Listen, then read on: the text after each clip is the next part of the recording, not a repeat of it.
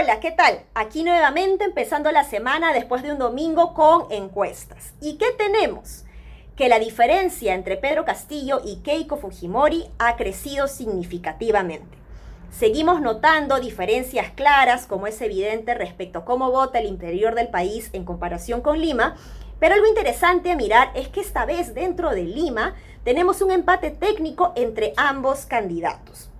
Y esto estaría relacionado con algo que yo ya he mencionado en videos anteriores, de que si bien el Perú no es Lima, lo cierto es que Lima sí es el Perú y representa a una gran población diversa y migrante. Lo otro es que Lima, pese a que tiene mejores niveles o condiciones de vida en comparación con el resto del país, Lima es una ciudad bastante desigual.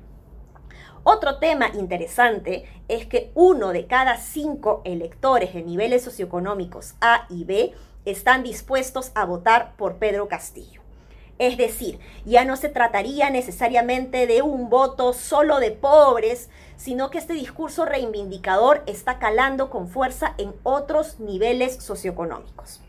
Ahora, debo decir que justamente por esto la campaña de Castillo es buena Creo que el discurso de reivindicación social y de cierre de brechas de desigualdad es sumamente e importante, pero la verdad es que no estaríamos tan polarizados si tuviéramos una derecha mucho más consciente de la desigualdad social y si tuviéramos una izquierda mucho más consciente también de la importancia del crecimiento económico y de la inversión privada para la lucha contra la pobreza.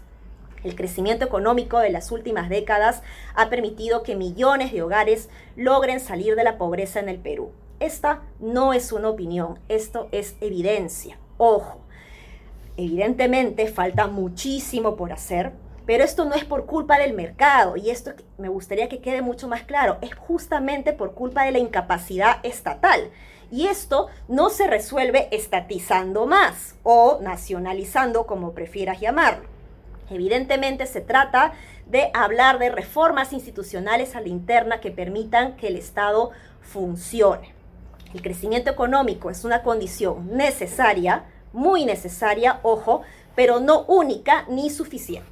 Lo que necesitamos es un Estado que funcione y que sea capaz de traducir este progreso económico que hemos tenido en progreso social para todos. Y como digo, esto nuevamente no se resuelve estatizando.